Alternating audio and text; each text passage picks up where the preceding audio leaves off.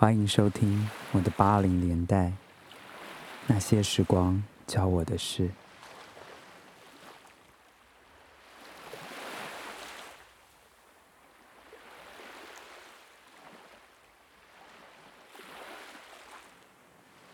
大家晚安，大家好。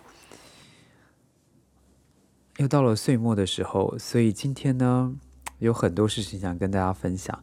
那最重要的是说，呃，有很多香港的听众有写信给我，那我是蛮讶异的，就是我们的这个节目会在香港有这么多朋友在听，所以呢，今天呢，我想做一次专门给香港的听众朋友，呃，这是我属于香港的回忆。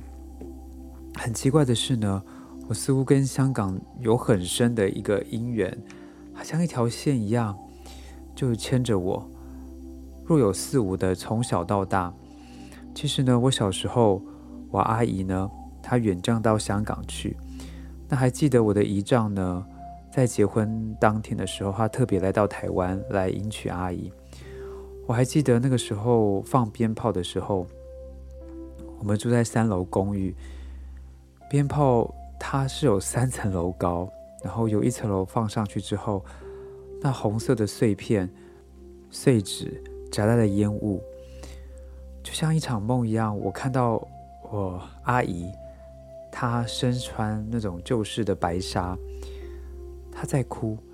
我姨丈呢，他在一旁非常严肃的不苟言笑，因为他是个严肃的人。我也不知道他到底是开心还是悲伤，他就是没有任何的表情。那我还记得他的西装呢，是非常的整齐、笔挺的，整齐笔挺的，看上去是非常质感非常好的西装。那其实这个服装也跟他一样，它是低调的，但是颜色的选择上又是严肃的。他基本上是不太会讲中文，所以呢，我那个时候想说，我父母亲给我的教育跟礼仪，已经跟我同辈的孩子比，已经是很严格了。但是呢。我姨丈他是更严格的，他是更严谨的。后来我知道他原来是老一辈的香港人，所以呢，这婚礼过后呢，我阿姨就跟着我姨丈移居到香港的中环去了。那小时候呢，我从来都没出过国，更不要说去香港了。所以呢，有一次我母亲就安排有一年的暑假，我跟哥哥去香港的阿姨家住个几个礼拜。然后呢，这个时候我才深切的了解到，我香港姨丈呢，他对生活跟礼仪的严谨跟态度，我们就以那个餐桌礼仪来说好了。小孩子或晚辈，呃，在餐点准备好之前呢，我们都是要先做好，先就坐，然后要等长辈，呃，进座嘛，对不对？进进来用餐。然后呢，呃，我姨丈他又是更严谨，他说小孩子不能靠椅背，而且只能坐三分之一，要等呃长辈入座。那时候我就觉得哦，有一点吓到，因为小孩子嘛，以前在家里是这样子，没错，是我们要等爸爸妈妈，但是不会到那么严格这样子，所以你会吓到。然后呃，就等姨丈他开始说可以用餐了。然后他动了筷，我们当然就可以动筷了。然后动了筷之后呢，我就开始跨过我的菜去夹其他的菜。同一盘菜，我姨丈又训了我一顿。他说：“小孩子不能挑菜，你只能夹前面的自己的菜。就是你这一盘菜的话，你不能不能在那边挑菜，挑你喜欢，挑你不喜欢，挑你这个想吃有叶子的，想不想吃有梗的，怎么样的？你只能夹你前面那一部分的菜。”虽然我那个时候觉得说天哪，这个也太严格了吧，但是长大之后我才知道，其实呢，这不是跟我们以前小时候学的那个呃呃儒家思想孔孟跟我现我们的佛家哲学其实是很像的嘛，就是要训练我们随遇而安，随缘而过，不能贪心嘛，也更不能自私，因为呢，如果我把好的都挑完之后，那其他人怎么办？他只能挑我。我都把叶子都打个比方，我都把叶子都挑完了，那其他人就只能吃梗了，对不对？这样就也太自私了吧？所以呢，后来长大之后，我才知道，这是我一仗对生活的态度，也是对其他人的尊敬。他不管以前香港的生活是艰辛还是容易，因为香大家知道香港那个时候，他们老一辈那个时候是很生活很紧凑的，很艰辛的，大家都要很努力去工作的。那我相信也是他那一辈的呃的香港人的坚持跟态度。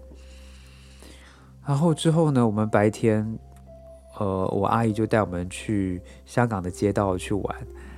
你知道香港的街道，天啊，太 amazing 了！它它像一个梦一样，因为它不是一条平平的，它是蜿蜒的，也可能是像山丘一样有有上下的。然后，然后它的店又非常的多，紧集在一起，就是每一个接着接接着一个，然后人声也是很鼎沸。所以呢，我惊喜看着湘江白天宛如山丘般的街道。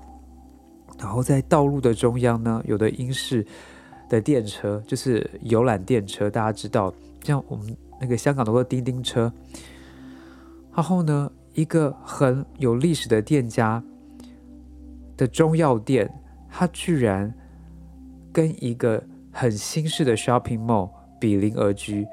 我想，天啊，这个太 amazing 了，因为感觉就是香港，它就是一个很特别的存在。因为你要记得我们的小时候，我的小时候了，我们是看着所有香港电影电影成长的，包括不管是僵尸系列，不管是呃周星驰，不管是更早以前的周润发什么的，全部都是香港的。那个时候港呃港星会来台湾，然后香港也就有的那个台湾不对不起东方好莱坞的呃称号嘛，然后他们也是免税的的购物天堂，因为有很多品牌。在香港才有，在台湾是没有的。那个时候就觉得这个太像电影的一个场景了。然后呢，其实晚上呢才是香港最有魅力的时候。香呃，我可以说是香港的主场，因为大家记得香港以前的它的街道不是很宽嘛，因为香港是个不大的地方，寸土寸金。然后呢，它两旁的街道有的好大的看板，就是霓虹招牌，大到两个要碰在一起了。然后他们那个霓虹招牌上面的五色灯光，映着街道跟人跟人群，这个感觉如梦似幻。然后配上所有的呃红色的 taxi，然后人来人往的，我就觉得我是在。电影的场呃场景里面，南柯一梦。那后来长大之后呢，也是我的工作，很奇怪的，也跟香港有了一些连结。我每一年呢，基本上有两到三次要去香港出差。没错，就是感觉上，香港在某一些地方还是维持的一样。但是很多地方变了，我相信香港人自己知道的。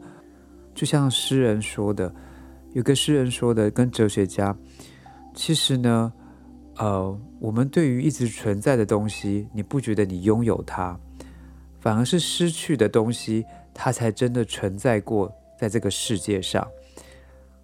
啊，这句话是要跟很多香港朋友分享的。我知道有的时候，呃，生活或者是很多事事情，不是我们想想象的，也不是我们可以改变这么多的。但是这个不知道为什么，我们好像到了个平行宇宙，包括这疫情，包括这世界上的种种。但我们能做的就是更正向的去看一切的事情，然后在这个岁末年中。我祝福所有的朋友跟呃香港的听众们，一切都平安、顺顺利利的啊！我知道很多我香港的朋友们也跟我分享过很多事情。我知道现在生活比较不容易，但是不管怎么样，我们还是得往前走。那我很关心你们，那也希望你们都一切平安健康、顺顺利利的。这一集是专门献给你们的。